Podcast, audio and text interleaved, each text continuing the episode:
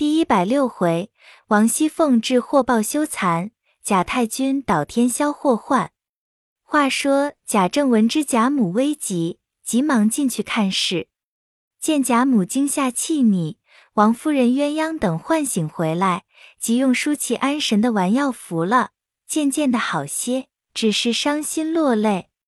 贾政在旁劝慰，总说是儿子们不孝。招了祸来累老太太受惊，若老太太宽慰些，儿子们尚可在外料理；若是老太太有什么不自在，儿子们的罪孽更重了。贾母道：“我活了八十多岁，自做女孩骑到你父亲手里，都托着祖宗的福，从没有听见过那些事。如今到老了，见你们倘或受罪，叫我心里过得去吗？”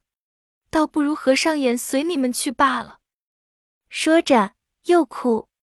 贾政此时着急异常，又听外面说：“请老爷内廷有信。”贾政急忙出来，见是北静王府长史，一见面便说：“大喜。”贾政谢了，请长史坐下。请问王爷有何谕旨？那长史道。我们王爷同西平郡王进内复奏，将大人的惧怕的心、感激天恩之话都带走了。主上甚是敏恤，并念及贵妃客事未久，不忍加罪，这嘉恩仍在工部员外上行走。所封家产，唯将假设的入关，余据给还，并传旨令尽心供职。为超出界劝令我们王爷查核，如有违禁重力的一概照例入关。其在定力生息的同房地文书进行给还，贾琏着即去执衔，免罪释放。贾政听毕，即起身叩谢天恩，又拜谢王爷恩典，先请长史大人代为禀谢，明臣到却谢恩，并到府里磕头。那长史去了，少廷传出旨来，承办官遵旨一一查清，入关者入关。给还者给还，将贾琏放出。所有假设名下男妇人等造册入关。可怜贾琏屋内东西，除将案例放出的文书发给外，其余虽未进入关的，早被查抄的人进行抢去。所存者只有家货物件。贾琏始则拒罪，后蒙释放，已是大幸。即想起历年积聚的东西，并凤姐的梯级不下七八万斤。一朝而尽，怎的不痛？且他父亲现进在锦衣府，凤姐病在垂危，一时悲痛。又见贾政含泪叫他，问道：“我因官事在身，不大理家，故叫你们夫妇总理家事。你父亲所谓顾难劝谏，那重力盘剥究竟是谁干的？况且非咱们这样人家所为。如今入了关，在银钱是不打紧的。”这种声明出去还了得吗？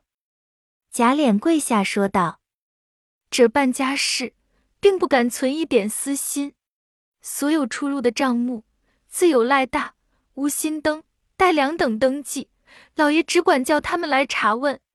现在这几年，库内的银子出多入少，虽没贴补在内，已在各处做了好些空头。求老爷问太太就知道了。这些放出去的账。”连侄儿也不知道那里的银子，要问周瑞旺儿才知道。贾政道：“据你说来，连你自己屋里的事还不知道，那些家中上下的事更不知道了。我这回也不来查问你，现今你无事的人，你父亲的事和你甄大哥的事，还不快去打听打听？”贾琏一心委屈，含着眼泪答应了出去。贾政叹气连连的想到。我祖父勤劳王室，立下功勋，得了两个世职，如今两房范氏都急去了。我瞧这些子侄没一个长进的，老天啊，老天啊！我贾家何至一败如此？我虽蒙圣恩格外垂慈，给还家产，那两处实用自应归并一处，叫我一人那里支撑得住？方才莲儿所说更加诧异，说不但库上无银。而且尚有亏空，这几年竟是虚名在外。只恨我自己为什么糊涂若此。倘或我住在世，尚有膀臂，宝玉虽大，更是无用之物。想到那里，不觉泪满衣襟。又想，老太太偌大年纪，儿子们并没有自能奉养一日，反累他吓得死去活来，种种罪孽，叫我委之何忍？正在独自悲切，只见家人禀报各亲友进来看后，贾政一一道谢，说起家门不幸，是我不能管教子侄，所以至此。有的说。我久之令凶舍大老爷行事不妥，那边真哥更加骄纵。若说因官事错误得个不是，于心无愧。如今自己闹出的，倒带累了二老爷。有的说，人家闹的也多，也没见御史参奏，不是真老大得罪朋友，何至如此？有的说，也不怪御史，我们听见说是府上的家人同几个泥腿在外头。哄嚷出来的，御史恐参奏不实，所以诓了这里的人去才说出来的。我想府上待下人最宽的，为什么还有这事？有的说，大凡奴才们是一个养活不得的，皆在这里都是好亲友，我才敢说。就是尊驾在外人，我保不得你是不爱钱的。那外头的风声也不好，都是奴才们闹的，你该提防些。如今虽说没有动你的家，倘或再遇着主上疑心起来，好些不便呢。贾政听说，心下着忙道：“众位听见我的风声怎样？”众人道：“我们虽没听见实句，只闻外面人说你在粮道任上怎么叫门上家人要钱。”贾政听了，便说道：“我是对的天的，从不敢起这要钱的念头。”只是奴才在外招摇撞骗，闹出事来我就吃不住了。众人道：“如今怕也无益，只好将现在的管家们都严严的查一查，若有抗主的奴才，查出来严严的办一办。”贾政听了点头，便见门上进来回禀说：“孙姑爷那边打发人来说，自己有事不能来，这人来瞧瞧，说大老爷该他一种银子。”要在二老爷身上还的，贾政心内忧闷，只说知道了。众人都冷笑道：“人说令亲孙少祖混账，真有些。如今丈人抄了家，不但不来瞧看帮补照应，倒赶忙的来要银子，真真不在理上。”贾政道：“如今且不必说他，那头亲事原是家兄配错的。”我的侄女儿的罪已经受够了，如今又找我来。正说着，只见薛科进来说道：“我打听锦衣府赵堂官必要赵御史参的办去，只怕大老爷和甄大爷吃不住。”众人都道：“二老爷还得是你出去求求王爷，怎么挽回挽回才好，不然这两家就完了。”贾政答应致谢，众人都散。那时天一点灯时候，贾政进去请贾母的安，见贾母略略好些，回到自己房中，埋怨贾琏夫妇不知好歹，如今闹出放账取利的事情，大家不好。方见凤姐所为，心里很不受用。凤姐现在病重，知她所有食物尽被抄抢一光，心内郁结，一时未便埋怨，暂且隐忍不言。一夜无话。次早，贾政进内谢恩，并到北静王府、西平王府两处叩谢，求两位王爷照应他哥哥侄儿。两位应许。贾政又在同银巷好处托情。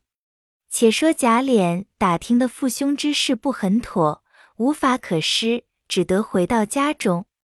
平儿守着凤姐哭泣，秋桐在耳房中抱怨凤姐。贾琏走进旁边，见凤姐奄奄一息，就有多少怨言，一时也说不出来。平儿哭道：“如今事已如此，东西已去，不能复来。奶奶这样，还得再请个大夫调治调治才好。”贾琏啐道：“我的性命还不保，我还管他吗？凤姐听见，睁眼一瞧，虽不言语，那眼泪流个不尽。见贾琏出去，便与平儿道：“你别不答事务了，到了这样田地，你还顾我做什么？我巴不得接就死才好。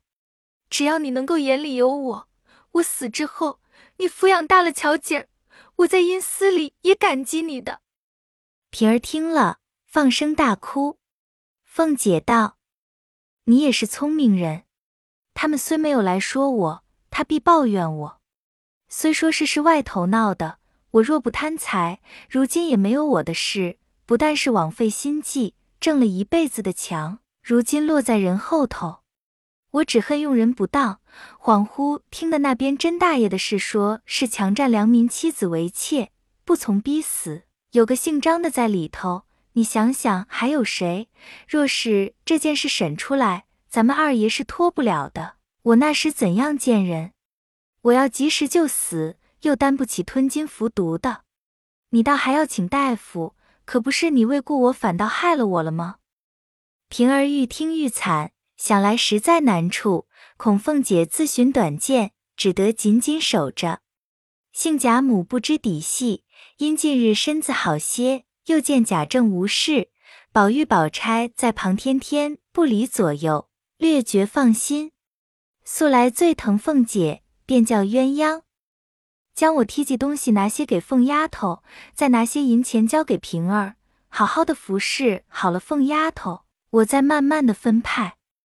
又命王夫人照看了邢夫人，又加了宁国府地入关，所有财产房地等，并家奴等俱造册收进。这里贾母命人将车接了尤氏婆媳等过来。可怜赫赫宁府只剩的他们婆媳两个，并配凤协鸾二人，连一个下人没有。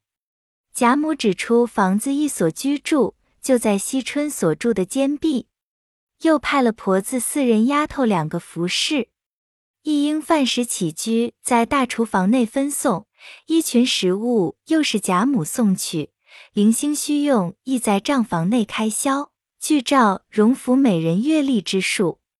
那假设假真假容在锦衣府使用，账房内实在无相可知。如今凤姐一无所有，贾琏况又多债务满身，贾政不知家务，只说已经托人，自有照应。贾琏无计可施，想到那亲戚里头，薛姨妈家已败，王子腾已死，余者亲戚虽有，俱是不能照应。只得暗暗差人下屯，将地亩暂卖了数千金，作为监中使费。贾琏如此一行，那些家奴见主家事败，也便趁此弄鬼，并将东庄租税也就指明借用些。此事后话，暂且不提。且说贾母见祖宗事职急去，现在子孙在监制审，邢夫人、尤氏等日夜啼哭，凤姐病在垂危。虽有宝玉、宝钗在侧，只可解劝，不能分忧，所以日夜不宁，思前想后，眼泪不干。一日傍晚，叫宝玉回去，自己扎正坐起，叫鸳鸯等各处佛堂上香，又命自己院内焚起豆香，用拐拄着出到院中。琥珀芝士老太太拜佛，铺下大红短毡拜垫。贾母上香跪下磕了好些头，念了一回佛，含泪祝告天地道：“皇天菩萨在上，我贾门史事虔诚祷告，求菩萨慈悲。我贾门数世以来，不敢行凶霸道。我帮夫助子，虽不能为善，亦不敢作恶。必是后辈儿孙交齿报义，暴殄天物，以致何府超检。现在儿孙监禁。”自然凶多吉少，皆有我一人罪孽，不教儿孙，所以至此。我今急求皇天保佑，在间逢凶化吉，有病的早早安身。总有何家罪孽，情愿一人承当，只求饶恕儿孙。若皇天见怜，念我虔诚，早早赐我一死，宽免儿孙之罪。默默说到此，不禁伤心。呜呜咽咽的哭泣起来，鸳鸯珍珠一面解劝，一面扶进房去。只见王夫人带了宝玉、宝钗过来请晚安，见贾母悲伤，三人也大哭起来。宝钗更有一层苦楚，想哥哥也在外间，将来要处决，不知可减缓否？温姑虽然无事，眼见家业萧条，宝玉依然疯傻，毫无志气。想到后来终身，更比贾母、王夫人哭得更痛。宝玉见宝钗如此大痛。他亦有一番悲戚，想的是老太太年老不得安，老爷太太见此光景不免悲伤，众姐妹风流云散，一日少似一日。追想在园中吟诗起社，何等热闹！自从林妹妹一死，我郁闷到今，又有宝姐姐过来，未便时常悲切。见她忧兄思母，日夜难得笑容。今见他悲哀欲绝，心里更加不忍，竟嚎啕大哭。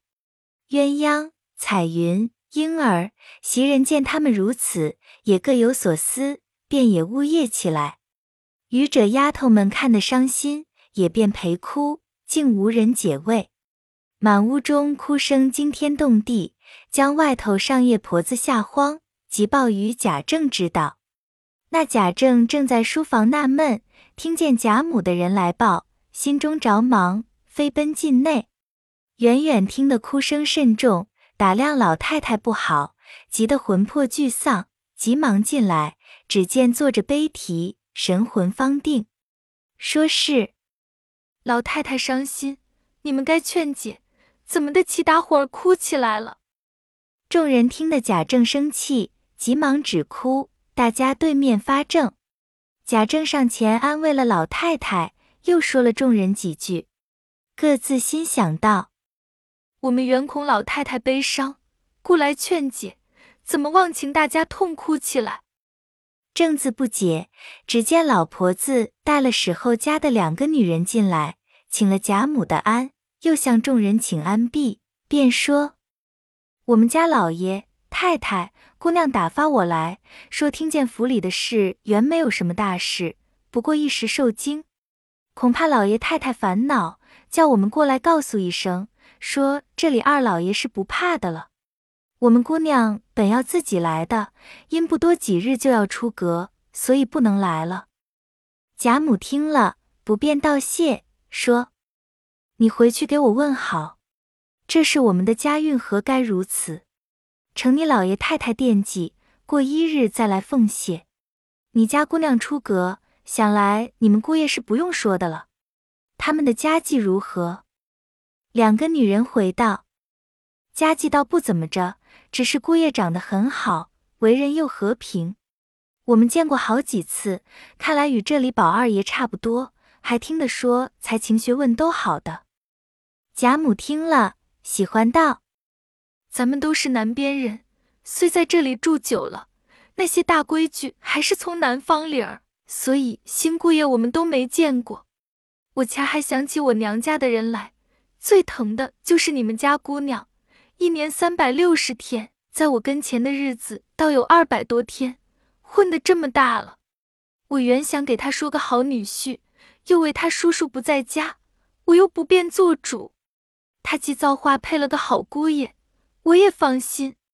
月里出阁，我原想过来吃杯喜酒的，不料我家闹出这样事来，我的心就像在热锅里熬的似的，那里能够再到你们家去？你回去说我问好，我们这里的人都说请安问好。你替令告诉你家姑娘，不要将我放在心里。我是八十多岁的人了，就死也算不得没福的了。只愿他过了门，两口子和顺。百年到老，我便安心了。说着，不觉掉下泪来。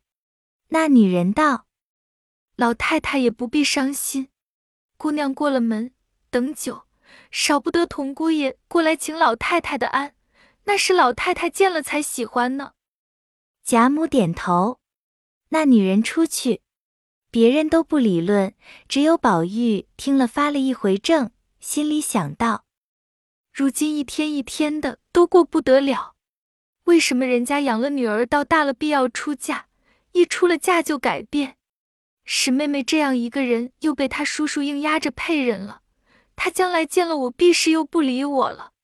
我想，一个人到了这个没人理的份儿，还活着做什么？想到那里，又是伤心。见贾母此时才安，又不敢哭泣，只是闷闷的。一时贾政不放心，又进来瞧瞧老太太，见是好些，便出来传了赖大。叫他将和府里管事家人的花名册子拿来，一起点了一点，除去假设入关的人，尚有三十余家，共男女二百十二名。贾政叫现在府内当差的男人共二十一名进来，问起历年居家用度，共有若干进来，该用若干出去。那管总的家人将进来支用簿子呈上。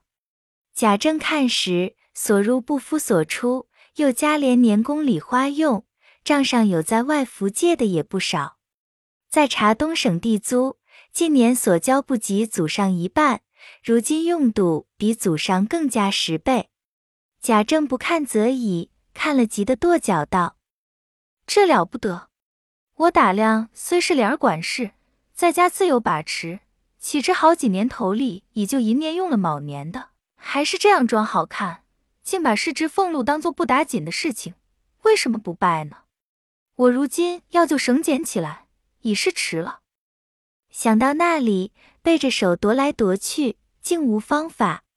众人知贾政不知李家，也是白操心着急，便说道：“老爷也不用交心，这是家价这样的。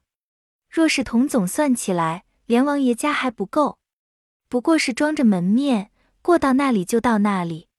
如今老爷到底得了主上的恩典，才有这点子家产。